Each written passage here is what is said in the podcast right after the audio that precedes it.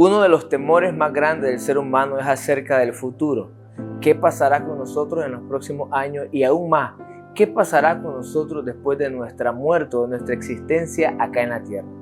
Esa es una de las respuestas que Jesús vino a darle a la humanidad y puso un sello y una garantía. En Juan 10 Él se presenta en el versículo 11 como yo soy el pastor y el buen pastor da la vida por sus ovejas. Pero este dar la vida implica ahora acceso del ser humano a algo. Juan 10, 28, entonces Jesús lo dice de esta forma. Y yo le doy vida eterna y no perecerán jamás, ni nadie la arrebatará de mi mano. Mi Padre que me la dio es mayor que todos y nadie las puede arrebatar de la mano de mi Padre. Yo y el Padre uno somos.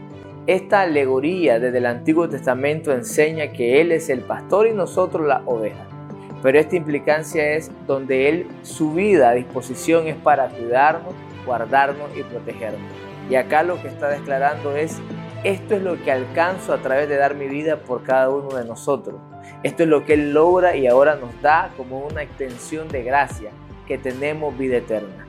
Usted y yo teníamos eternidad. El punto era cómo el futuro lo íbamos a pasar. Y Él vino precisamente a arreglar, a dar una promesa y una garantía de cómo ahora vamos a disfrutar la vida, la vida en el presente, en el futuro y la eternidad con Él.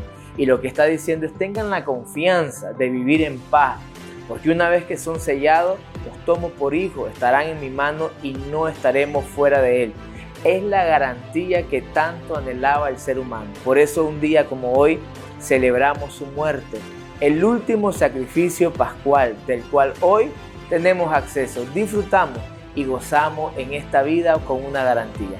¿Qué implica esto? Atrévete a vivir con esperanza. Atrévete a tener pensamientos donde puedes ver el presente, conoces el sacrificio que hoy se dio y dices tengo esperanza, y tengo la confianza en Él para vivir dignamente como conviene.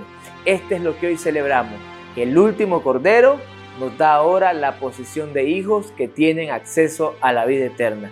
Que el Señor bendiga tu vida y que hoy sea un día de énfasis espiritual, donde puedes recordar, conmemorar, pero también anunciar que hay un Cristo que como un pastor nos cuida, nos protege y nos provee salvación.